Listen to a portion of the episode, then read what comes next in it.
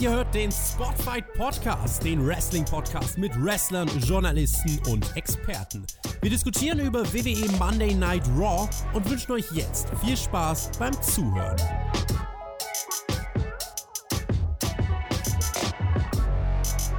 Die Horrorshow Extreme Rules steht kurz bevor. Wir wollen über die letzte Raw-Ausgabe vor diesem Event diskutieren.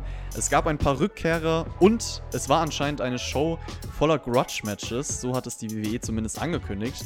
Das alles mache ich natürlich zusammen mit dem Edeljobber. Moinsen. Hey, yo, Meister zusammen. Und ähm, naja, ich hoffe, die Leute, die da draußen uns noch zuhören, ähm, die haben auch die Show schon noch gesehen, weil sonst hat es ja bald gar keiner mehr getan. Ne? Ja, gerade kamen die Ratings reingeflogen für diese Raw-Ausgabe. 1,56 Millionen Zuschauer sahen die Ausgabe im Schnitt. Also wir nehmen, ihr merkt das ein bisschen später auf. Der einzige Vorteil daran ist halt, äh, dass man direkt diese Ratings noch für die aktuelle Show mit reinpacken kann. Und das ist das niedrigste Raw-Rating aller Zeiten. Also man hat wirklich einen Niedrigrekord aufgestellt. Das ist eine Ansage. Wenn man sich das aktuelle Produkt anschaut, wundert es aber, glaube ich, die wenigsten, oder?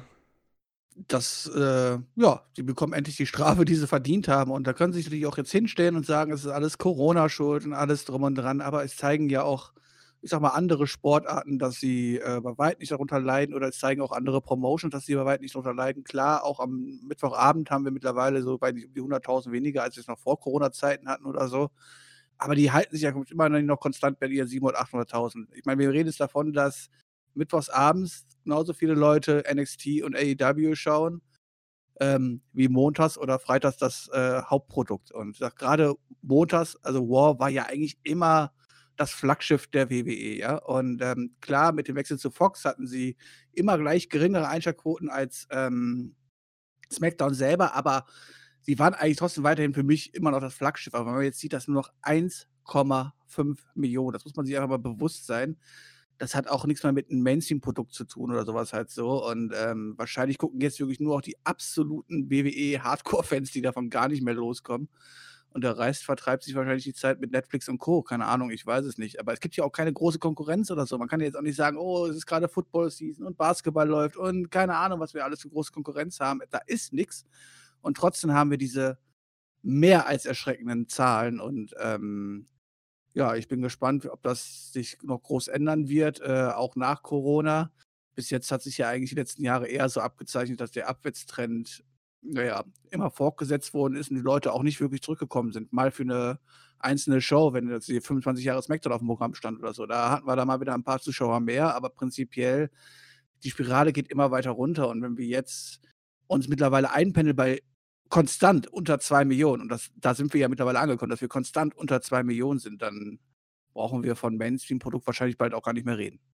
Man sollte sich auf jeden Fall anfangen, Sorgen zu machen. Und ich bin wirklich gespannt, sollte die NFL-Saison dieses Jahr stattfinden. Also wenn das wieder losgeht und wir dann Monday Night Football haben, was ja eine sehr, sehr große Konkurrenz darstellt, wie dann die Ratings aussehen. Oder ob wir wirklich jetzt von diesen 1,5 Millionen Hardcore-Fans, du hast es angesprochen, sprechen können. Und weniger wird es halt nicht werden. Das interessiert mich auch noch, ob das vielleicht sogar noch niedriger gehen kann, wenn da wirklich wieder Konkurrenz da ist. Ja, es sind auf jeden Fall Entwicklungen, die historisch sind. So kann man das beschreiben. Und ja, gestern auf Patreon auch historisch, Björn ein Nachschlag mal wieder mit dem Jonathan und dir, der kam online. Ihr seid back together gewesen. Über was habt ihr denn so gequatscht? Und vergiss nicht, wir sind hier bei einem PG-Produkt, also nicht jugendfrei ja, jetzt verhindern, ja? Dann darf ich das ja quasi gar nicht sagen, was wir gequatscht haben. Sprich, wer es hören will, muss dafür zahlen. Nein, es hat mir natürlich sehr, sehr viel Spaß gemacht, mit dem Perky einfach mal wieder eine Runde Nachschlag aufzunehmen. Ähm, das haben wir ja früher jede Woche gemacht. Das war auch quasi unsere private Zeit, wo wir uns ein bisschen untereinander ausgetauscht haben und alles drum und dran. Und es war einfach schön, mal wieder mit Jonathan zu sprechen. Und es gab natürlich auch bestimmt ein paar jugendfreie Themen, aber ähm, hört einfach rein. Raw startete diese Woche mit MVPs VIP Launch und der neue US-Title chillt da immer noch so auf der Couch von Apollo Crews. Immer noch keine Spur und auch keine Erklärung, warum es ihm egal ist. Also MVP trägt den Titel mit sich herum. Juckt niemanden, Björn. Ja, wo ist Apollo? Also, er ist doch der Champion, oder? Das ist doch sein Gürtel. Warum wird er jetzt von Leuten durch die Gegend getragen und äh, präsentiert, die er selber gar nicht macht und interessiert es überhaupt nicht? Er ist einfach nicht da. Ich meine, klar, äh, wenn es aus Corona-bedingten Gründen ist oder irgendwelche anderen, dann kann man das, das doch einfach mal auch offen ansprechen, oder? Genau, ich würde es einfach gern wissen. Das ist so das Ding. Also Ja. es, es sind bestimmt verständliche Gründe, aber man muss es ja irgendwie versuchen zu erzählen und äh, das erschließt sich dann mir auch nicht. MVP hat auf jeden Fall einen Gast bei sich heute. Er stellt ihn erstmal vor und sagt, er ist besser als wir alle. Ich bin mir sicher, Sigler ist äh, besser als ich in ganz vielen Dingen, aber ob er der bessere Sänger ist, das wage ich zu bezweifeln. Siglers Herz sei auf jeden Fall so groß, äh, was er alles für Drew McIntyre getan hat. Und von Drew gab es dann nicht mal ein Dankeschön. Dolph Ziggler erscheint, geht einfach über die Absperrung. Und ich finde ja irgendwie, es fehlt der Türsteher bei dieser VIP-Lounge. Also eigentlich müsste ja Siglers Name dann auf der Gästeliste stehen, um das so ein bisschen realistischer zu gestalten, oder? Eigentlich schon, ja. Ähm, aber es darf einfach jeder so kommen, wie er mag. Und äh, dass Dolph Ziggler besser als alle anderen ist, wenn das so ist, warum hat er das in den letzten 15 Jahren nicht bewiesen? Wie lange ist Dolph Ziggler eigentlich schon in WWE? Also 2008 ist er, glaube ich, erst zum ersten Mal im TV-Produkt gewesen. Also ich hätte jetzt gesagt, so grob, also grob gesagt, so 15 Jahre, 13, 15 Jahre. Weiß ich nicht. Boah, ich glaube, ja, 13 kommt hin. Ich weiß ja nicht, Ja. wie lange er vorher irgendwie schon angestellt war, aber ja, ist, ist auf jeden Fall eine lange Zeit, das kann man sagen. Das ist ein alter Hase. Ein paar Tage dürfen wir ihn schon ertragen. Und er ist ja auch kein schlechter, aber der Beste ist er nicht. Aber er ist ein hier, er darf das natürlich gerne behaupten. Ähm, den hat alle auch zu oft auf den Hinterkopf gefallen, so ist das halt nochmal bei Heels. Ja, Sigler stand anscheinend auf der Gästeliste. Ich weiß, wer ganz sicher nicht auf der Gästeliste steht, nämlich nirgendwo, und zwar Shaggy. Genau.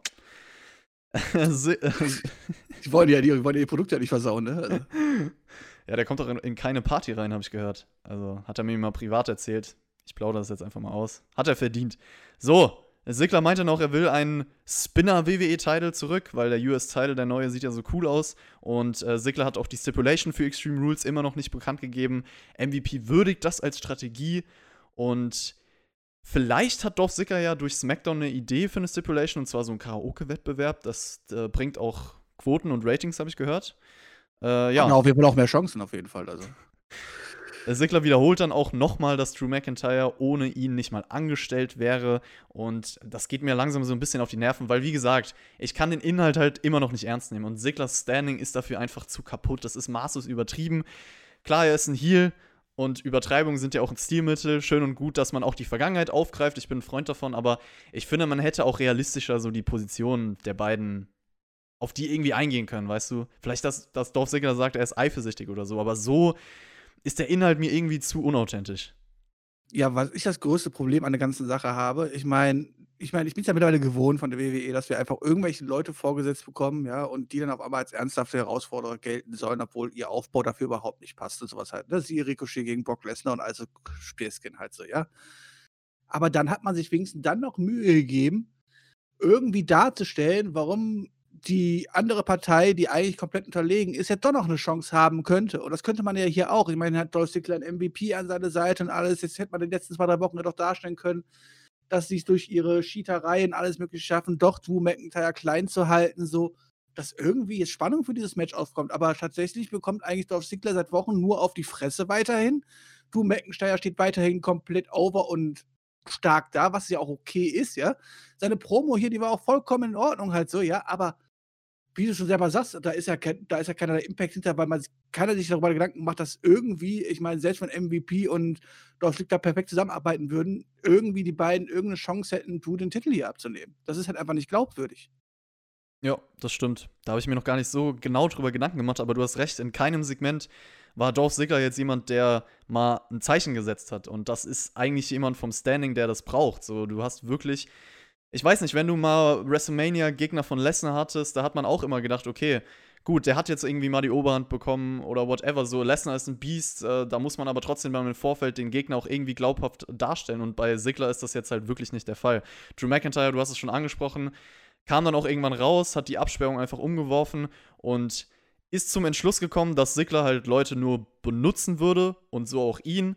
Und äh, er möchte Auch Mandy heute, Rose und so weiter. genau, Drew möchte heute nicht mit Standardphrasen kommen. Jetzt ist es nämlich so weit gekommen, dass er Dolph Ziggler einfach nur verletzen will und er nicht bis Sonntag warten will. Deswegen verpasst er Sigler eine. Und ja, das reicht ihm dann auch. Er wandert aus dem Ring, Björn. Was ist eigentlich bei der WWE momentan los? Die einen wollen den anderen ein Auge ausreißen. Drew McIntyre als Mega-Face möchte ihn einfach nur noch verletzen. Und er möchte ihn nicht schlagen, er möchte ihn verletzen. Das ist halt. naja, komische Darstellung und alles. Ja, war die meiste Zeit jetzt nichts Neues. Dieses Segment plätscherte so vor sich hin das Ende, dass Drew McIntyre ein bisschen ernster wurde und Tacheles geredet hat, fand ich jetzt mal gar nicht so schlecht, aber ich glaube, der Zug bei dem Match ist halt schon abgefahren, so was die Story ja, und dann hat er ihn niedergeschlagen. Und dann hat er ihn niedergeschlagen, ja, und dann stand halt over und die beiden haben sich, haben sich verkrümmelt halt so. Also, wo ist denn jetzt die Spannung für dieses Match? Ja, vor allem, man hat ja später noch, da können wir direkt drauf zurückkommen, man hat ja später noch einen kleinen Brawl gezeigt, also Sigler hat äh, Drew McIntyre backstage attackiert man hätte das ja eigentlich in diesem Anfangssegment auch schon präsentieren können, dass da irgendwie ein krasser Brawl daraus entsteht, um da so ein bisschen mehr Hitze noch reinzubekommen, oder? Ja, und dass sie dann halt zu zweit halt auch irgendwie es schaffen, halt du McIntyre dann halt auch niederzustrecken und sowas halt so, dass man denkt, okay, vielleicht wird MVP ja der ausschlaggebende Punkt, warum Dorf Ziggler gewinnen kann und so, aber der wird ja gar nicht präsentiert. Ja, ich hoffe, man kann im Match selber irgendwas Gutes kreieren, weil dieses Segment und der Aufbau, also ich würde sagen, es ist halt ein Standardsegment von Pay-Per-View gewesen. Für ein WWE-Title-Match zu wenig. So, das ist meine Meinung. Ja, MVP wird versuchen abzulenken, schafft es nicht, gibt einen Claimer-Kick und Dolph Ziggler verliert. Oh. Glaubst du, MVP wird an der Seite von Dolph Ziggler sein bei Extreme Rules? Ja, also irgendwie muss er ja da doch dann damit eingreifen oder so halt, ne? Also, ich meine, Dolph Ziggler alleine wird ja wohl gar keine Chance haben. Ja, aber ich glaube ehrlich gesagt nicht, dass MVP sich ihm jetzt auch noch widmet. Ich glaube, der war einfach nur hier dafür da, um so ein bisschen, keine Ahnung, dieses Segment als Host zu bestreiten, aber ich glaube nicht, dass er jetzt aktiv im Ja, Match aber er hat sich ja schon sehr auf die Seite von Dolph Ziggler Ja. gestellt in diesen Segmenten halt so, ne? Und hat ja, glaube ich, auch angesprochen, dass man, dass, dass, dass er der Faktor sein kann, der große Faktor sein, warum Leute dann groß overkommen. Und vielleicht, äh, wer weiß, was er da mit Ziggler Backstage besprochen hat. Ich meine, das ist doch das Einzige, was jetzt noch irgendwie Spannung reinbringt, oder? Also, wenn wir jetzt hier einfach Drew McIntyre gegen Dolph Ziggler sind und Ziggler von keiner Seite außer, außerhalb von Hilfe bekommt, äh, soll ich mich den Squash angucken oder was? Ja, wird, glaube ich, nicht passieren. Also, wie gesagt, man könnte natürlich theoretisch es im Match irgendwie schaffen, es so gut zu machen, dass man Dolph Ziggler dann doch irgendwelche Chancen in diesem Moment zurechnen kann, auch wenn man das vorher vielleicht nicht glaubt.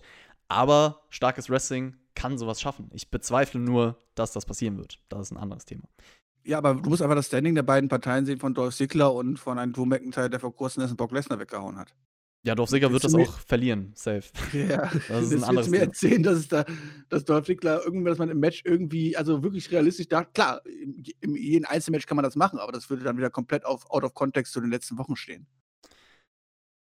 Ja, ich bin gespannt. Wir werden ja auf jeden Fall eine Extreme Rules Live Review machen und äh, mal schauen, wie wir dann darüber sprechen werden über dieses Match. Gleich stand bei Raw ein Tag Team Elimination Match an. Charlie Caruso freut sich aber erstmal wieder über den Besuch von Angel Gaza backstage. Sina Vega und Andrade sind auch dabei. Geht auch so ein bisschen um die Differenzen. Selina wehrt das aber sofort ab und äh, Gaza meint dann, er muss sich beim Elimination Match gleich nicht zwischen zwei Frauen entscheiden, sondern kann beide seiner Gegner besiegen verbessert sich dann und meint, nicht ich kann beide besiegen, sondern wir können beide besiegen mit Andrade. Und ja, Björn, Andrade ist mir immer aufgefallen. Ich weiß, das ist schon länger der Fall, aber er müsste ja eigentlich dein Lieblingswrestler sein mit dieser Jobberfaust auf dem T-Shirt und auch die Pose, die er im Ring macht. Also, es ist ja ganz klar raus, äh, ich habe das ja an meinem Anwalt schon damals ähm, weitergeleitet, als er bei NXT aufgetaucht ist, äh, in Amerika zu klagen. ist ein bisschen schwer, aber die Klage ist auf jeden Fall raus. Es ist natürlich klar, dass ich da Kannst aber in Amerika auch Millionen gewinnen mit sowas, ne? Das weißt du. Das ist richtig, aber es ist natürlich ganz klar Markendiebstahl, was er hier betreibt halt so. Und ähm, naja, wenn er wenigstens dann halt auch Edeljobber unterschreiben würde unter die Faust, dann wäre es ja auch passend, aber so ist das natürlich keine direkte Werbung für mich und er versucht einfach nur, den Fame von mir auszunutzen und auf seine Seite zu ziehen. Die Viking Dagegen wird Raiders. geklagt, auf jeden Fall. Da wird auf jeden Fall gegen geklagt, das ist klar. Ich weiß auch nicht, ob das funktioniert. Also für Andrade sieht es jetzt nicht so gut aus. Vielleicht sollte er sich mal ein anderes Logo suchen. Nichts gegen mein Logo, ja? Ja, die Viking Raiders äh, kommen dann Backstage dazu und sehen das natürlich alles anders. Charlie Caruso ist dann auch abgelenkt von Ivar, der schenkt ihr die Rose, die eigentlich Gaza dabei hatte. Also Ivar klaut Angel Gaza seine Frau, genauso wie Barney, äh, unser treuer Patreon-Supporter, das bei Liv Morgan gemacht hat oder zumindest versucht hat. Meine Sympathien sind ganz klar auf der Seite von Gaza. Puh, ähm, na, ich finde das eher sehr smart von Ivar, weißt du, so.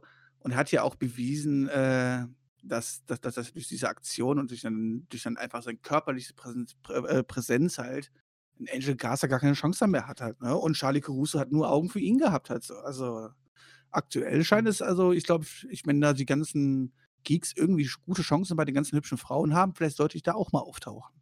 Ivar ist auf jeden Fall sexy, das kann man nicht anders sagen. Und man führt auch die, äh, die Story fort, äh, dass Ivar bei den Frauen beliebt ist, weil bei den ganzen Wettkämpfen gegen die Street Profits war das ja auch jedes Mal ein Element. Also Long-Term Story, sage ich jetzt hier. Ja, und äh, vielleicht hat ja ähm, auch Mandy erzählt, halt so, wie toll Otis ist und sowas halt so. Und Stimmt, ja. stehen die alle auf diese Berserker, weißt du? Ah, ah, kann man echt einen Bezug herstellen. Kommen wir Vielleicht zum habe ich auch noch eine. Chance in meinem Leben. Kommen wir zum Match. Mal gucken, ob äh, die Viking Raiders da eine Chance hatten. Und zwar ein Elimination Tag Team Match äh, von den Viking Raiders gegen Angel Gaza und Andrade. Gaza und Andrade attackieren direkt. Äh, es gibt dann auch den Hammerlock DDT von Andrade und der beendet das ziemlich schnell für Eric. Und da dachte ich mir auch so, okay, er wird jetzt nach zweieinhalb Minuten eliminiert. Letzte Woche hat er den AKO kassiert. Ivar bekommt die Mädchen ab. Also das läuft nicht so wirklich bei Eric.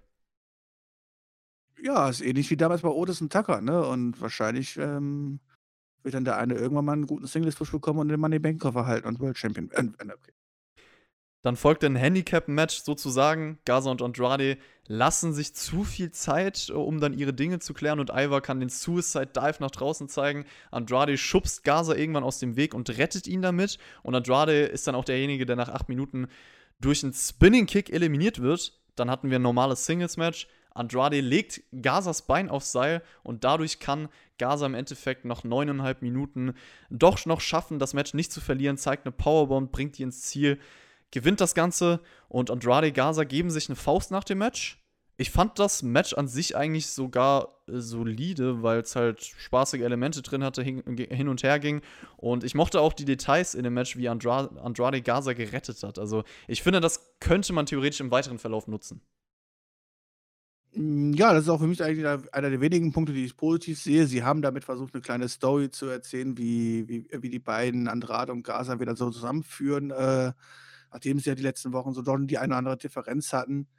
Ist schön. Ich finde halt nur diese Match Stipulation halt total bescheuert. Halt so, sorry, Tag Team Elimination, was ist denn das für ein Blödsinn halt so? Dann hast du kurzzeitig dann quasi mehr oder weniger ein Handicap-Match halt so und dann wieder ein normales Singles-Match. Das ist, ähm, naja, schöne, schnelle Action, waren, glaube ich, ja unter 10 Minuten und ähm, da haben wir vier Pins gesehen, war toll.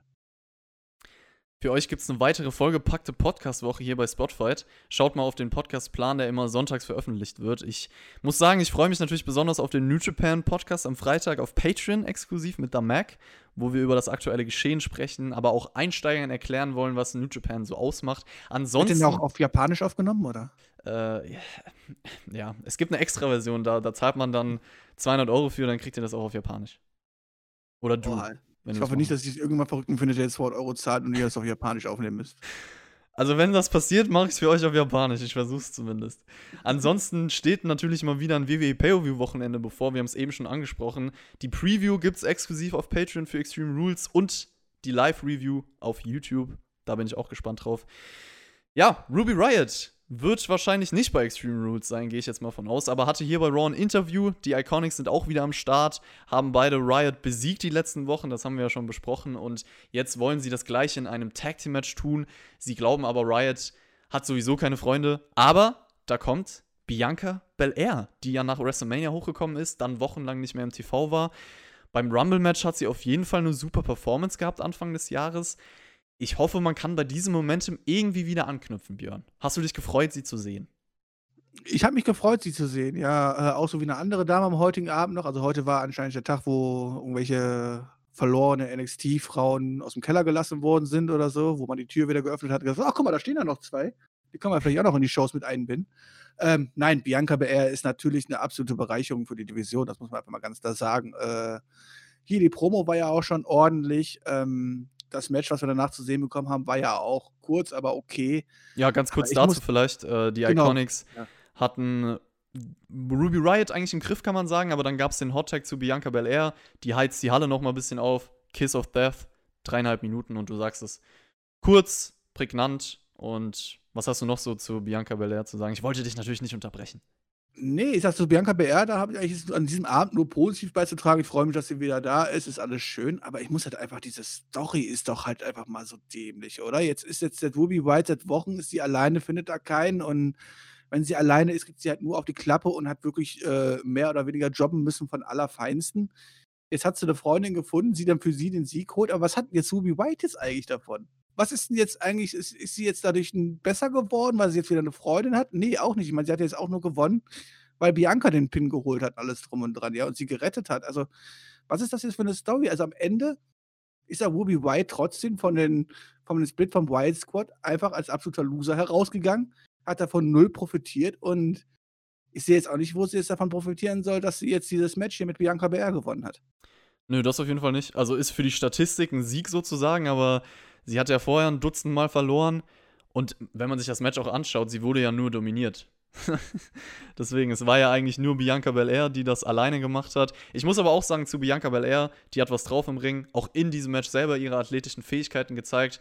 Und es war ein nice Showing für die kurze Zeit. Ich finde auch ihren Theme cool. Sie hat eine coole Erscheinung. Also ich würde ihr dazu stimmen, dass sie die Show bereichert. Und was Ruby Riot angeht, ja, ein Sieg ist ein Sieg. So, es geht bergauf. Nein, geht's okay. nicht. Nein, geht's und nicht. Wohin, und wohin wollen wir mit der Story dann hingehen? Also, was ist jetzt das, das End? Liv Morgan und Also, Riot werden wieder zusammenkommen, sag ich. Ich meine, wir können natürlich jetzt noch irgendwie, weiß ich nicht, nächste Woche können wir dann gerne Ruby White gegen Peyton bringen und Bianca BR gegen, äh, wie heißt die andere? Äh, Billy Kay. Billy Cake aus. Ist ja alles ganz toll und so, aber ich sehe jetzt halt nicht davon, dass er irgendwie am Ende wieder von, von dieser Storyline irgendwie profitiert. Und ich weiß auch nicht, was man jetzt. Also, man hätte man jetzt gezeigt, wie Ruby White halt weiterhin jetzt. Die hat jetzt keine Freundin an dem Arm gefunden und wäre jetzt einfach von den beiden zerquasht worden, keine Ahnung was. Und dann hätte man gezeigt, wie sie ein paar Wochen lang hintereinander versucht, sich selber aufzubauen, weil sie wieder mehr Training macht und keine Ahnung was, halt sich selber motiviert und pusht und keine Ahnung, und dann wieder zur Erfolgsspur zurückkommt. Irgendwas halt so, aber Jetzt einfach, okay, ich habe ich wieder eine Freundin und äh, die macht das dann für mich und ich bin eigentlich voll trotzdem der Volltrottel, aber ich habe grüne Haare, ich bin toll. Äh, was? Sie hatte, glaube ich, auf Twitter noch gepostet, irgendwie, ja, ist zwar ein Sieg, aber fühlt sich einfach nicht gut an. Und ich glaube, ehrlich gesagt, also das Ziel ist jetzt mal grundsätzlich wahrscheinlich sowieso nicht, Ruby Riot aufzubauen. Ich denke, es wird in die Richtung gehen, weil man das ja auch angedeutet hat, dass sie mit Liv Morgan wieder zusammenkommen, die ein Team bilden, äh, weil sie halt beide irgendwie so ein bisschen down sind und zusammen halt es wieder schaffen, irgendwie Matches zu gewinnen. So, das wird im Endeffekt das Ziel sein. Ah, ich bin gespannt auf die Storyline. Ja, ist halt irgendwie so ein Schritt in die zurückgehende Richtung. Auch wenn ich mich natürlich wieder freue, Liv Morgan zu sehen. Das muss man auch mal sagen. Die fehlt in den Shows. Äh, ganz kurz nebenbei. Ich habe noch einen Kommentar gelesen äh, von Showtime J. Danke auf jeden Fall für den Support. Unter unserer letzten Raw-Review war es, glaube ich, und gute Besserung auf jeden Fall an dich.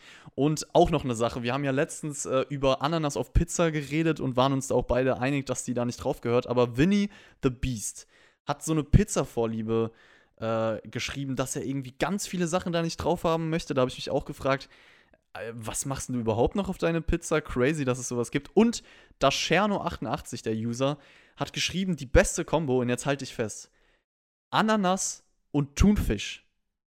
Ananas und Thunfisch, ich wiederhole es nochmal. Ja, da kann ich, da kann ich leider nicht mitreden, weil ich bin ja Lebensmittelallergiker und darf keine Fischprodukte essen. Von daher kann ich bei Thunfisch jetzt überhaupt nicht mitreden. Ähm, wenn du mich fragst, auf, auf mich auf eine Pizza gehört Tomatensauce, Käse, Salami, Schinken, ordentlich Oregano. Das reicht vollkommen. Das ist eine perfekte Pizza, mehr brauche ich da gar nicht drauf. Alles andere ist nur Spielerei. Und ähm, damit wir auch endlich mal über relevante Themen hier bei der Review sprechen, ja, weil äh, das ist ja zumindest relevanter als die blöden Shows, die wir mal besprechen.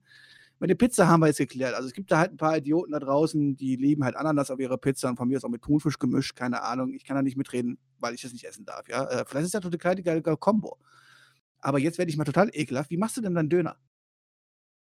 Ja, ich bin da so ein Klassiker, wirklich alles komplett. Alles drauf, jede Soße gemischt von mir aus auch noch. Hau rein Echt? da. Ja. Okay. Jetzt, jetzt sag ich dir euch, wie ich meinen Döner mache und danach werdet ihr mich alle wahrscheinlich einfach nur noch hassen und sagen, was stimmt mit diesem Kerl eigentlich? Ananas und Thunfisch in den Döner.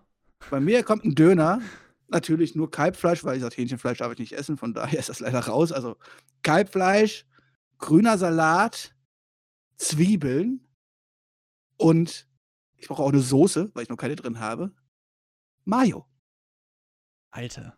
Das war's. Da kommt kein Knoblauchscheiße rein, hier Tzatziki oder irgendwas oder hier, wie heißen die Cocktailsoßen und so. Ist überhaupt alles überhaupt nicht meins. Da darf auch nicht zu viel, zu viel weiches Salat. Also grüner Salat ist noch okay, weißt du, wenn er auch schön äh, äh, beißfest ist dabei und alles drum dran. Alles andere, was das Zeug, was, was, was ein Döner einfach nur quasi weich und wabbelig macht, finde ich total ekelhaft und gehört da einfach nicht drauf und versaut nur den Geschmack des Wichtigsten, des toten Tieres. Und den will ich schmecken. Gib Und mir einfach daher- Fleisch. Warum isst du kein Döner-Teller? Einfach nur Fleisch. Ja, ist auch super. Nehme ich. Also gar kein Thema halt. Also von mir aus, und wie gesagt, das Krankeste, wo mich dann auch, also wenn ich gerade zu neuen Läden gehe, wo ich halt noch nicht bekannt bin, aber ich dann frage, sag mal, könnt ihr da auch Mayo drauf machen? So, es ist so. Ja, das ist echt Dann wirst, verrückt. du Also, schon, dann wirst du schon sehr merkwürdig teilweise angeguckt. ja, das finde ich auch crazy. Also, wie gesagt, ich bin so ein alles drauf auf den Döner, weil ich finde, das macht es irgendwie aus, diese ganze Combo. Und es lenkt nicht ab, sondern es, es, es vollendet es einfach, Björn. So, aber ich finde es ja cool, dass wir hier eine Art Nachschlag jetzt so in der Raw-Review machen. Why not? Aber ich komme immer noch nicht auf Ananas und Thunfisch klar. So, ich, ich feiere Ananas einzeln, ich feiere äh, Thunfisch einzeln, aber als Combo und dann auch noch auf einer Pizza. Ich werde es mal probieren, äh, Dascherno, wenn, wenn man sich so ausspricht. Dann schreibe ich dir nochmal, ob das. Vielleicht ist es ja lebensverändernd für mich und ja. Ja, bei manchen Sachen, ähm, wo man denkt, so, das ist schon sehr ekelig, manchmal äh, fällt man doch Sachen so, oh, das ist schon sehr geil. Wie gesagt, probiert mal Mayo in Döner. Super. Von Mayo und Döner harter Cut zu Cedric Alexander und Ricochet, die Oh, wieder zu unrelevanten Sachen, toll. Ey. wieder zu den irrelevanten Sachen so, ach, warte mal, das steht da in der Review, Raw Review, ja, okay, komm, komm, machen wir mal. Äh, die machen R-Truth klar, dass er heute gegen Randy Orton antreten muss, weil der Truth natürlich verwirrt war und dachte, ah, ich krieg Ric Flair. Äh, Truth bittet dann Tosawa um Hilfe. Ric Flair hätte er doch keine Chance gehabt. Warum hätte er sich denn da gefreut? Ich meine, selbst der alte Alki hätte ihn doch fertig gemacht, oder? Ja, oder es gibt einen Einroller auf Doom und damit verteidigt man dann eigentlich immer seinen 24-7-Title. Aber man muss ja sagen, äh, Tosawa hat es hier nicht geschafft mit einem Einroller. Das hat mich gewundert. Also er klappt nicht. Truth weiterhin Champion. Dann Ja, Lob, Lob. Ich meine das jetzt wirklich ernsthaft. Das ist ja unfassbar. Ich glaube, das war das allererste Mal, dass Artus das aus dem Cover herausgeschafft hat, oder? Ja, fand ich Also- auch gut, fand ich auch gut. Das, was danach kam, war dann halt wieder, ja, die typischen Ninjas join. Ricochet macht eine Ninja-Pose, Schmerz lass nach. Truth fordert Tosawa zu einem Match heraus.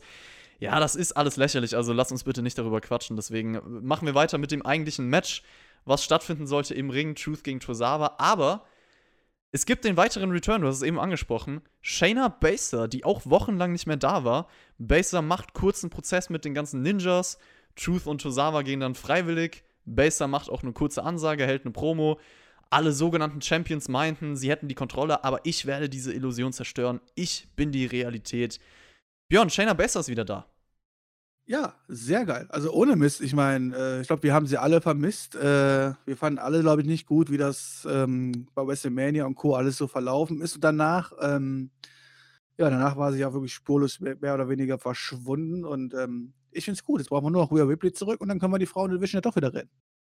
Ich bin auch froh über Baszler und auch über den Return von Belair, aber so, das waren mal coole Sachen bei Raw, die zwei Dinger und auch so ein bisschen überraschend. Baszler auch hier simpel, kommt badass rüber mit ihren prägnanten Worten und auch Taten. Und ich bin auch dankbar, dass sie mir weitere Minuten dieser Ninja-Sache erspart hat. Also, das war Also, nice.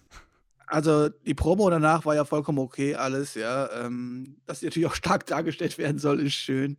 Ach, die ganze, die ganze Geschichte, wie du schon ansprichst mit diesen Ninjas, das ist halt so lächerlich. Also, jetzt hat es geschafft, Tosawa es geschafft, innerhalb von wenigen Wochen auf einer unteren Stufe zu kommen, unter R2s. Also, das ist. Ich verstehe aber auch nicht, ich meine, klar, die werden dafür bezahlt und die haben auch Verträge und keine Ahnung, was halt so, ja, aber du hast ja immer irgendwie noch ein. Du kannst ja immer noch irgendwie ein bisschen mitreden und kannst sagen, mal, das mache ich einfach nicht. Und ich frage mich halt, ob das, ob Akira Tosawa wirklich glaubt, dass er damit seiner Karriere irgendwie hilft. Glaube ich ehrlich äh, gesagt nicht, aber er nimmt sich halt das Geld vielleicht auch gerne. Oder ich weiß nicht, es, natürlich werden, wird es Leute geben, die halt sagen, ja, ich bin einfach froh darüber, dass ich überhaupt hier auftreten darf und überhaupt in der Firma sein kann und so. Also man kann in die Köpfe nicht reingucken. Ähm, ich wollte noch irgendwas zu Shayna besser sagen, aber jetzt habe ich es vergessen. Dann war es wahrscheinlich nicht so relevant. Hm. Murphy Ja, ist besorgt. Wertet auf jeden Fall die Frauen Division wieder auf. Jetzt brauchen wir, ich meine, Ah, genau, ich wollte sagen, dass auch, dass auch das Match äh, gegen Asuka, was ja vielleicht kommen könnte, auf jeden Fall eine coole Ansetzung ist. Also das würde ich gerne sehen. Ja, ich meine, der- die hat ja wirklich, also ich meine, die hat ja freie Wahl dort halt so. Es ist einfach schön, dass da jetzt mal was Neues passiert, weil nicht böse gemeint, Bailey, Sascha und Asuka und sowas halt so und dann noch Charlotte dabei, das haben wir jetzt echt wirklich lang genug angeguckt und wird Zeit, endlich mal wieder frischen Wind reinzukriegen.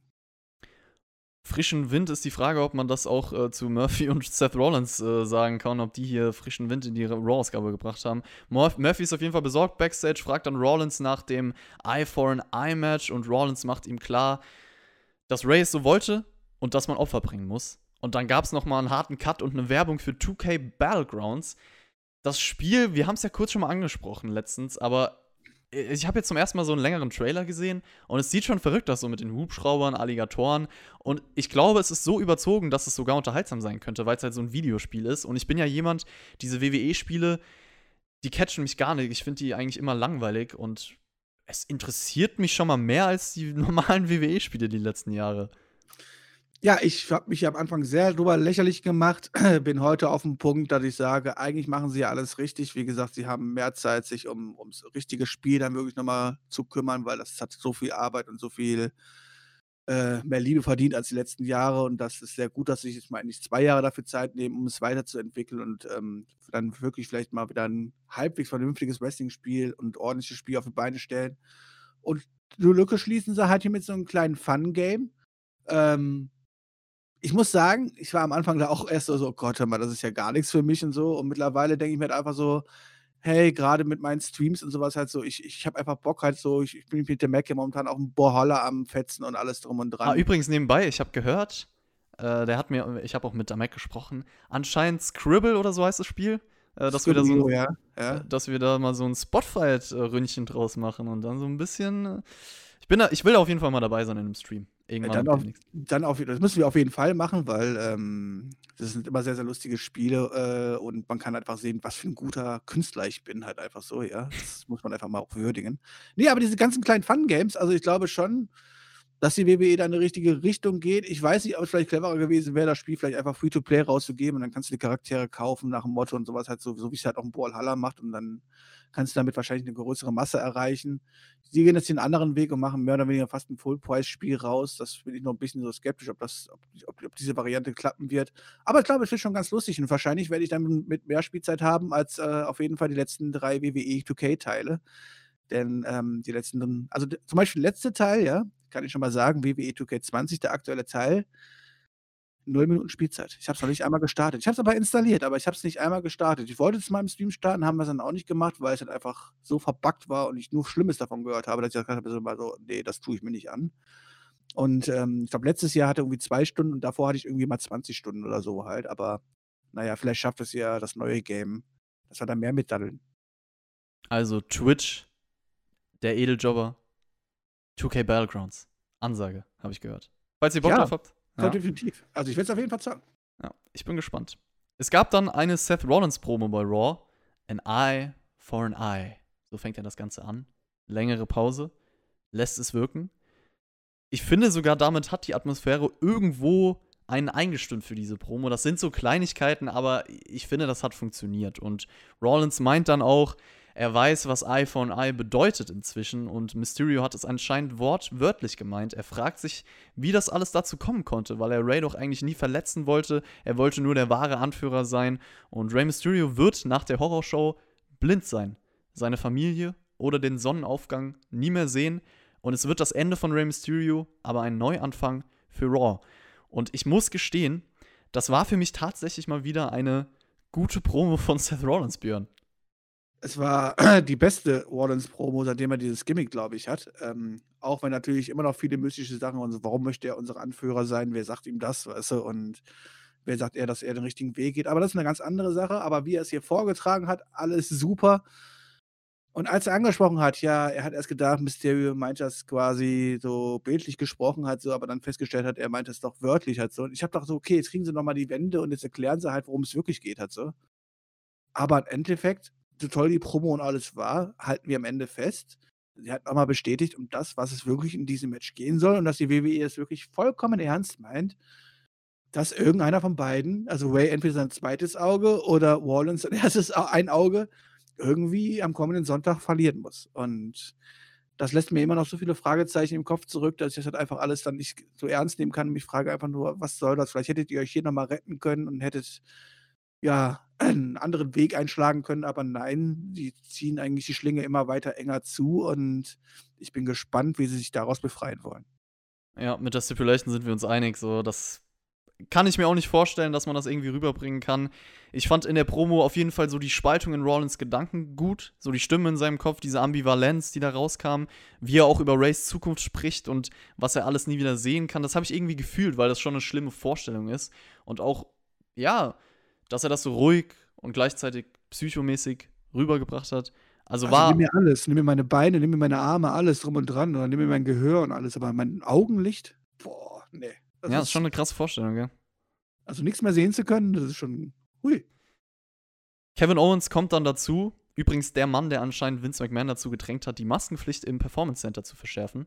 Props, da Props dafür. Er dachte, Rey Mysterio wählt ein Last Man Standing Match oder ein Steel Cage Match, irgend sowas in die Richtung. Ist beunruhigt darüber, wie Rollins es halt schaffen konnte, aus so einem feinen Kerl wie Ray so ein Monster rauszuholen. Aber er versteht es irgendwo. Bei, bei WrestleMania wollte er auch alles dafür tun, damit Rollins seinen Mund hält. Und äh, Owens hat dann auch schon mal eine Augenkloppe dabei, die Rollins dann nachtragen kann. Die hat ihm Jean-Pierre Lafitte gegeben, aka PCO aktuell. Na, sieh mal einer an. Also, wir haben bei Patreon unseren Raw vs. Nitro Podcast, da war Lafitte auch am Start. Jetzt hat man seinen Namen hier wieder rausgekramt. Ich muss aber sagen, es hat, also du, wir haben jetzt eben darüber gesprochen, man kann die Stipulation nicht ernst nehmen. Das stimmt auch. Aber ich finde es jetzt irgendwie komisch, dass Kevin Owens so ein bisschen Witze darüber gemacht hat. Also diese gewisse Aura, die im Segment eigentlich da war, so die Ernsthaftigkeit, okay, äh, das Augenlicht geht verloren etc. Und Owens hat dann so eine Augenklappe dabei, so haha, als wäre das jetzt nicht was absolut Grauenhaftes, was da bevorsteht, weißt du? Ja, vielleicht weiß er aber schon mehr und er weiß, dass es im Endeffekt eigentlich nur darum geht, dass es ein Hühnerauge gegen Hühnerauge-Match ist, weißt du? Und die Leute sich gegenseitig Hühneraugen aus dem Fuß drücken müssen oder so. Wahrscheinlich weiß er schon mehr. Ja, vielleicht, vielleicht macht man auch einfach Comedy draus. So. Ist zwar nicht, was WWE eben da möchte, so, aber ich weiß irgendwie, soll ich es jetzt ernst nehmen, soll ich es nicht ernst nehmen? Ich bin verwirrt. Ja, aber du kannst ja keine Comedy rausmachen. Also, du, du hast ja hier eine ernsthafte Storyline ja, dargestellt. deswegen, die- deswegen, ja. Und die ja auch gar nicht ja so verkehrt ist halt so. Ähm, ich bin gespannt halt so. Ich meine, wir werden mit Sicherheit Dominik mit am Ring sehen. Keine Ahnung, was alles so passieren wird halt so. Ich bin gespannt, wie sie sich da rausspucken. Wirklich, also. Ich, ich bleib weiterhin verwirrt. Ähm, Rollins holt dann Murphy raus, der Owens attackieren soll, aber stattdessen brawlen sich Murphy und Alistair Black. Und nach der Werbung sind wir dann auch schon mitten im Match. Alistair Black gegen Murphy. Beide sind ja auch für ihre Kicks und Knee-Strikes bekannt. Déjà-vu? Déjà-vu, das gab es auf jeden Fall schon häufiger, muss man sagen. Häufiger als gut. Ich glaube, die letzten sechs Wochen viermal oder so. Also, ich kann es nicht mehr sehen. Uff, echt so krass? Ja, ich glaube schon. Also, gefühlt habe ich gefühlt, ich sehe das Match jede Woche zwischen den beiden. Ja, kann schon sein, zumindest irgendwie in der Art Beteiligung. Man hat gemerkt, so Kicks, Knee-Strikes, viele da. Black kann dann auch den Black Mass durchbringen, aber Rollins greift ein, sorgt für einen DQ nach fast fünf Minuten. Du sagst, äh, du kannst es nicht mehr sehen. Ich, ich muss auch sagen, also das Match war bis zum Finish okay, aber das ist halt wieder so unnötig gewesen, weil das Finish zerstört das Match und da frage ich mich so, warum bringt man das überhaupt, wenn es eigentlich nur auf Rollins gegen Owens aufbauen sollte? Es war reines zum Zeitfüllen. Es Genau. war reiner Zeitfüller, Mensch. War mehr ein Angle als ein Match, muss man einfach Ja. sagen. Ja. Und da man das so häufig schon gebracht hat, ist es halt noch unnötiger so. Und Black, muss man auch gestehen, dümpelt einfach so vor sich hin. Also, das ist auch so ein bisschen traurig. Rey Mysterio und Dominic kommen dann zum Ring und nach der Werbepause gibt es direkt das nächste Match: Kevin Owens gegen Seth Rollins. Wie fandst du das von der Showstruktur? Also, ist ja schon irgendwie viel passiert. Es kamen die unterschiedlichsten Leute raus, von einem einen Segment zum Match, äh, Werbepause direkt im anderen Match drin. Hat dich das irgendwie mehr gecatcht, so, wo du gedacht hast, ey, es passiert was, oder war das dir zu viel? Also prinzipiell fände ich die Sache gar nicht schlecht halt so, wenn man nicht das Gefühl hätte, dass wir uns hier absolut im Kreis drehen und das alles halt schon die letzten Wochen halt so oft gesehen haben und es hier eigentlich mehr oder weniger einfach nur Wiederholungen sind, die ja auch keine Konsequenzen von sich tragen. Ähm, und das, dann bin ich einfach da wieder raus. Aber prinzipiell finde ich das von der Struktur her ganz okay halt so. Aber es ist halt, ja, das, was wir zwischen diesen fünf Leuten oder sechs Leuten insgesamt, ähm, wenn man jetzt noch einen Austin Theory dazu rechnet oder sowas, halt so äh, zwischen den sechs quasi seit Wochen sieht, ne? Ja, das Match war dann Seth Rollins gegen Kevin Owens WrestleMania Rematch. Die ganzen Faces stehen am Ring, klare Überzahl, hindern auch Rollins daran abzuhauen. Und äh, Rollins will dann auch eine gewisse Gnade von Kevin Owens, aber der gewährt sie ihm nicht. Es gibt dann ein paar Kontersequenzen, die in einem Superkick von Owens enden, einige Nearfalls. Der Stump und der Stunner werden ausgekontert. Rollins geht dann auch auf das Auge von Owens. Alle Faces lenken Rollins ab. Owens kann den Stunner durchbringen und den Sieg nach 16,5 Minuten. Das heißt, wir haben jetzt schon eine kleine Rache gegen Rollins von den Faces. Und Rey Mysterio meint dann auch danach noch, dass Rollins Extreme Rules nur mit einem Auge verlassen wird. Ja, er hat so viel Hass und so viel Wut, dass er sich trotzdem beherrschen kann und sich einfach hier am Ring hinstellen kann und sich zugucken kann, wie, er, wie sein Gegner sich schon mal prügelt mit jemand anderen und so weiter. Halt so, ja, den er nächste Woche angeblich das Augenlicht kostet. Wo war eigentlich Murphy? Ganz kurz. K.O. vom Match davor. Ich meine, der Okay. hat den Black Mask abbekommen. Der war tot. Der ist, der hat jetzt eine Woche lang Kopfschmerzen. Ähm, Ja, also das Match prinzipiell war okay, halt so, auch schon wie man erzählt hat, dass halt dass halt halt, ähm, Rollins hier alleine war und ja, immer wenn er quasi aus dem Ring raus war und sowas halt so quasi an an Attacken und sowas gehindert worden ist und abgelenkt worden ist. Deswegen tut auch seine Niederlage mit Sicherheit nicht allzu weh, wobei es natürlich schon ein bisschen komisch ist am Ende, oder? Ich meine, ähm, ich weiß ja nicht, wie das Match jetzt hier nächste Woche enden soll halt so. Keiner weiß, wie das Match wirklich aussehen soll. Aber jetzt hier Wardens noch mal in der Go-Home-Show verlieren zu lassen, ist schon ein bisschen merkwürdig, oder? Ja, das Match selber hatte ziemlich gute Wrestling-Elemente drin, coole Content-Sequenzen. Ging, ging, im Endeffekt darum, das hast du auch schon angesprochen, dass die Faces halt schon mal einen kleinen guten Moment bekommen. Und äh, was man auch noch sagen kann, dass Rollins hier auf das Auge von Kevin Owens geht, passt ja auch zur Story. Kann man schon so machen, finde ich alles. Auch mit der kurzen Ansage von Ray danach. Ich bin mir aber, um deine Frage zu beantworten, relativ sicher, äh, dadurch, dass die Faces hier so dominant waren, Rollins wird das am Sonntag gewinnen. Deswegen hat er hier verloren. Und ich weiß nicht, vielleicht wird Ray dann auch die WWE verlassen. Nein, Ray, Ray kann dann weiter trotzdem noch äh, gucken, weil Rollins ist so doof und hat, hat sich nicht gemerkt, welches Auge er das letzte kaputt gemacht hat und macht aber das gleiche Auge wieder kaputt. Oder so. Ich habe doch keine Ahnung. Wir werden auf jeden Fall ein bisschen weiter drüber sprechen. Extreme Rules, äh, wie gesagt, Preview, Review, ich bin gespannt. Ric Flair und Big Show sind dann Backstage. Flair lobt Big Show extrem, aber er hat sich aktuell einen Kampf ausgesucht, den er nicht gewinnen kann und äh, gibt ihm dann den Tipp, bleib weg von Randy Orton, es ist noch nicht zu spät. Big Show meint dann, er weiß alles, was Randy Orton drauf hat, so, aber fragt dann Ric Flair, ob der all seine Freundschaften opfern möchte, nur damit Randy Orton der Legend Killer sein kann. Und die Frage wird sich vielleicht später noch beantworten. Äh, wir sehen dann die Kommentatoren und von Kevin Rudolph stammt ein Extreme Rules Theme Song. Ich weiß nicht, ob du dich noch dran erinnerst, aber es gab damals Let. It Rock von Kevin Rudolph, äh, der Rumble Nein. 2009 Theme Song und I Made It WrestleMania 26 Song. Und ich muss sagen, ich habe die Songs damals gefeiert. Wie alt war ich da? 2009, 2010, das ist vor zehn Jahren gewesen. Ja, zwölf oder so. Äh, ich weiß nicht, dieser aktuelle Song Watch Me Now ist jetzt nicht so das Highlight. Also It Rock war auf jeden Fall cooler. Also ich kann mich nicht dran erinnern, von daher bin ich da raus. Ja, okay. Was du gesehen hast, war ein Video von Randy Orton. Und äh, so der Grund, warum er auch als, als Legend Killer bezeichnet wird. Ich fand, das war ein cooles Video. Auch die Vergangenheit, wie er sich alle Legenden vorgenommen hat. Ich finde es auch gut, dass man irgendwie wieder mehr auf dieses Gimmick eingeht, weil das ist eine Bezeichnung, das lässt ihn noch mal so mehr Badass rüberkommen. Ja, es ist quasi alles schon mal da gewesen. Wir haben das alles schon mal gesehen. Ähm, es passt aber, aber, irgendwie zur aktuellen Rolle von Randy Orton, ja. Ja, aber es passt halt auch zu ihm. Ich meine, er ist ja mittlerweile auch ein paar Jährchen älter geworden und alles drum und dran. Und ähm, wir haben ja momentan echt wirklich das einer der wenigen Sachen, wo wir fast immer nur positiv drüber sprechen können, äh, was Randy Orton momentan macht. Und ähm, ich bin hier weiter unter, äh, unterhalten. Jetzt wollen wir mal gucken, wie viele Leute noch den Pumpkick zu spüren bekommen müssen und er damit Legenden zerstört. Schauen wir mal. Es gab da noch eine Promo von Randy Orton. Er hatte Freunde im Business, meinte er, jeder davon hat aber Fehler gemacht und musste ausgestaltet werden. Außer Ric Flair, der ist ein Teil seiner Familie. Dann geht es um R-Truth, der nächste auf der Liste des Legend Killer. Und Flair will dann mit ihm zum Ring, aber Orton schaut ihm nur so hinterher. Ich bin mal gespannt. Du sagst, Randy Orton ist ein bisschen älter geworden, ist zwar immer noch der Legend Killer, aber vielleicht gibt es ja irgendwann so eine Ablösung, einen neuen Legend Killer, der dann Randy Orton zerstört. Das könnte auch eine Story werden, ich weiß es ja nicht. R-Truth wird es nicht sein. R-Truth wird es nicht sein. Ja. Also ich fand diese Promo, man stellt sich auf jeden Fall danach die Frage, so was passiert mit Ric Flair und Randy Orton. Deswegen war das vielleicht als Cliffhanger, um weiter dran zu bleiben, ganz cool gemacht. Und äh, es ging dann auch weiter mit Ric Flair, der R-Truth Karriere feiern will und der auch meint, ja, R-Truth, du stehst jetzt da im Ring, ich mag dich, Randy Orton mag dich, aber deswegen wird es auch heute nur ein RKO geben und keinen Puntkick und genau das passierte dann auch, RKO von Randy Orton. Der Sieg nach 30 Sekunden. Nach dem Match will Randy Warum Orton. Warum war das kein Titelmatch? Ach, stimmt. Warum war das kein Titelmatch? Ich frag doch mal. Ist eine Frage, ob man das, ja, wahrscheinlich muss man das irgendwie vorher. 24-7 Gürtel ich hab's schon fast. Da, da brauchst du nichts vorher anmelden. Du kannst einfach mit dem Ringrichter auftauchen und den Typen pinnen. Und jetzt haben wir hier ein offizielles Match mit einem Ringrichter im Ring und 24-7 heißt für mich 24-7 und nicht, ja, 23, 23, 59, 7. Warum wurde er jetzt hier nicht verteidigt, der Gürtel? Also. Ja. Also ich weiß auch nicht, irgendwie anscheinend äh, erklärt man es so, dass man irgendwie sagen muss, okay, das ist jetzt ein Titelmatch. Selbst wenn man es überall verteidigen kann, aber pff, whatever. So, Randy Orton Echt? interessiert sich halt sowieso nicht dafür, das zeigt natürlich den Status des Titels. Also in letzter Zeit, wo die Leute immer eingerollt worden sind, hat er vorher gesagt, jetzt ist ein Titelmatch hier. 1, 2, 3. Ich kann mich nicht dran erinnern. Ja, ja, keine Ahnung. Wahrscheinlich haben sie nicht immer mit dem Referee gesprochen, ich weiß es doch auch nicht. Ja, ich wollte es ja nur hinterfragen. Ja, kann man auf jeden Fall. Kann man echt. So. Wo waren wir stehen geblieben? Genau. Randy Orton will nach dem Match noch einen Puntkick hinterher setzen.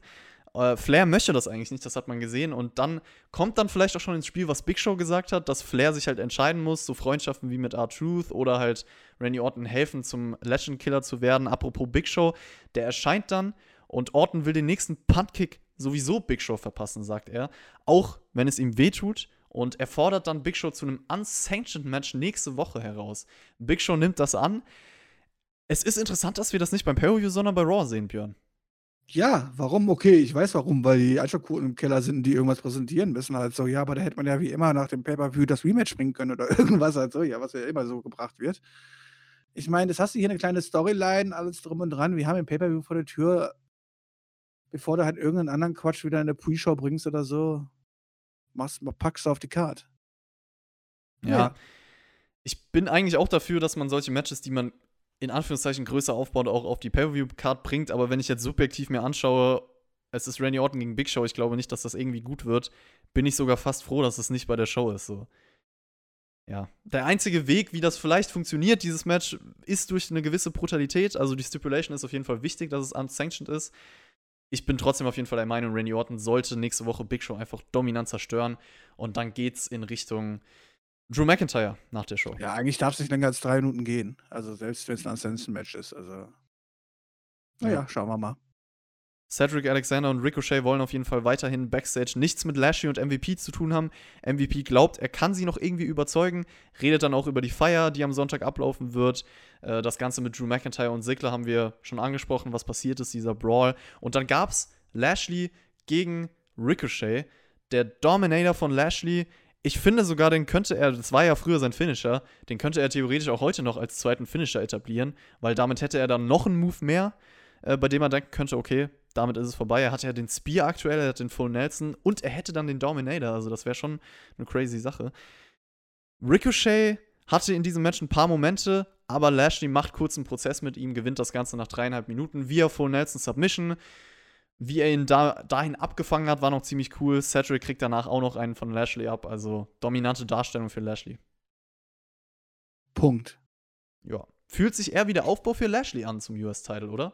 MVP ist ja derjenige, das muss man sagen, der das Match bestreitet am Sonntag gegen Cruz. Ja, aber er wird ja verlieren. MVP wird nochmal verlieren und dann ist Lashley derjenige, der sich die Rache holen wird und er wird sich einen US-Gürtel holen. Da, davon bin ich fest Ja, auf jeden Fall. Ich finde es trotzdem ein Problem, weil dadurch, dass Cruz nicht da sein kann und MVP in diesem Match steht, aber Lashley eigentlich der Hauptfokus ist, ist halt eigentlich wenig Aufbau für dieses US-Title-Match da am Sonntag.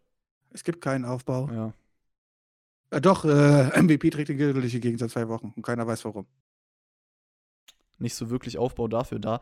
Es gab aber ein Main-Event bei dieser Show natürlich wie immer. Vor dem Main-Event gab es noch ein Tribute-Video von Sasha Banks und Bailey und dann folgte das Frauen-Tag-Team-Title-Match Bailey und Sasha Banks gegen Asuka und Kairi Sane. Ich muss erstmal auf das Stirnband von Sasha Banks eingehen, weil ich finde, das sieht richtig fresh aus. Ich finde, das hat sie irgendwie noch zehnmal cooler gemacht. Boah, das ist eine Geschmacksfrage. Also, Ja, das sowieso, ich aber ey, komm. nicht, ich hätte- ich hätte es nicht gebraucht. Also. Echt? Nee. Okay, krass. Ich fand, ja, ich fand sie sah cooler damit aus. Schreibt's gerne mal in die Kommentare, was ihr von dem Look haltet. Bailey und Banks attackieren auf jeden Fall vor dem Match schon, isolieren dann Kyrie Sane währenddessen. Es gibt das Comeback von Asuka im Match, Double Team Moves von Bailey und Sasha, Top Rope Hurricane Runner von Bailey, der Asuka Lock gegen Sasha, der Insane Elbow führt dann zu einem ziemlich guten Nearfall. Es gibt den Alabama Slam, aber Kyrie Sanes Lariat-Versuch wird in Banks Statement gekontert und es gibt den Sieg nach 18 Minuten. Björn, das war der Main Event von Raw. Wie hat dir das Match denn gefallen?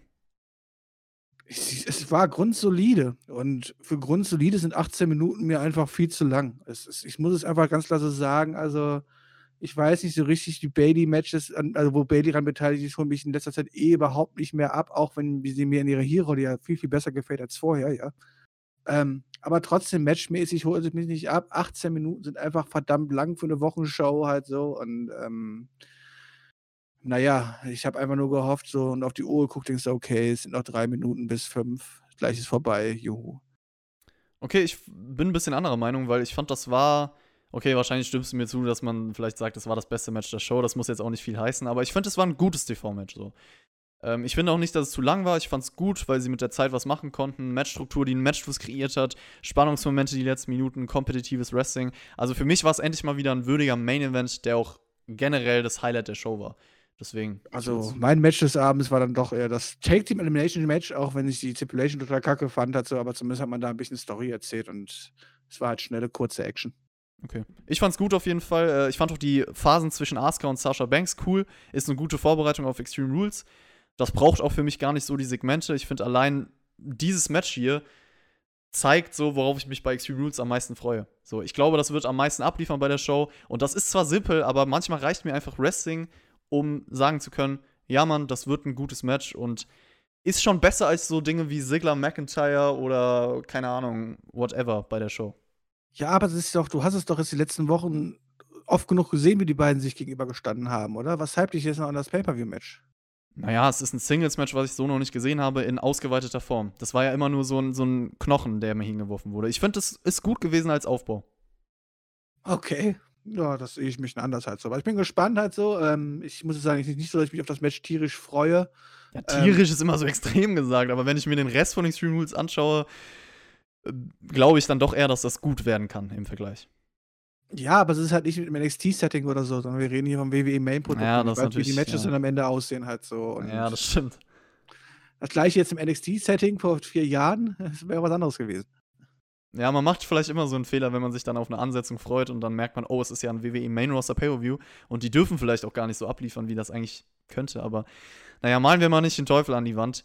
Äh, wir hatten jetzt Raw, Björn. Was ist denn dein Fazit zur Show wie jede Woche? War es denn auch wie jede Woche eine Show? Es war wie jede Woche eine Show tatsächlich. Also WWE hat es geschafft, wie es war eine Show, eine Show, ja, das kann man nicht Show verneinen. präsentieren. Also das ist, das kann man jetzt nicht abstreiten. Ähm, es wird zumindest so in der Fernsehzeitung gestanden haben. Nee, also ich, es war mit Sicherheit nicht so ein großer Unfall wie, wie, wie die letzten Wochen, aber auch hier war mir zu wenig passiert. Ich freue mich über Bianca BR und Shayna Baszler.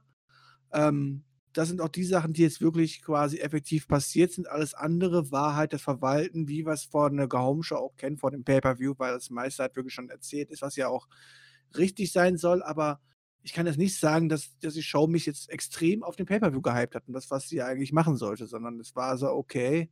Ähm, naja, eher haben sie nächste Woche die Ohrausgabe gehypt mit Orten gegen Big Show, ja, als äh, irgendwie angefangen, den, Main äh, den, den Pay-Per-View zu hypen. Das hat mir so ein bisschen gefehlt. Es war okay, aber mehr auch nicht. Drei Stunden sind lang, es ist viel zu lang. Wir können da jede Woche drüber meckern. Ja. Und ist immer zu lang. Es ist immer zu lang, was soll ich sagen? Ist, und dafür gibt es einfach viel zu viele Füller-Sachen, halt so mit Sachen, die wir schon gesehen haben, wie Buddy Murphy gegen Alistair Black zum 83. Mal in den letzten zwei Wochen. Es ist, naja. Drei Stunden TV-Show sollte man einfach nicht tun. Also, das war für mich jetzt keine Show, wo ich mir danach meine Augäpfel rausreißen wollte, so es war für mich eine ordentliche Ausgabe, würde ich sagen. Der Main Event war das Highlight, so als gutes Match. Bianca Belair und Shayna Baszler Returns sind cool. Ansonsten war da jetzt auch nichts dabei, was irgendwie rausstach. Aber jetzt auch nichts, was mich groß genervt hat.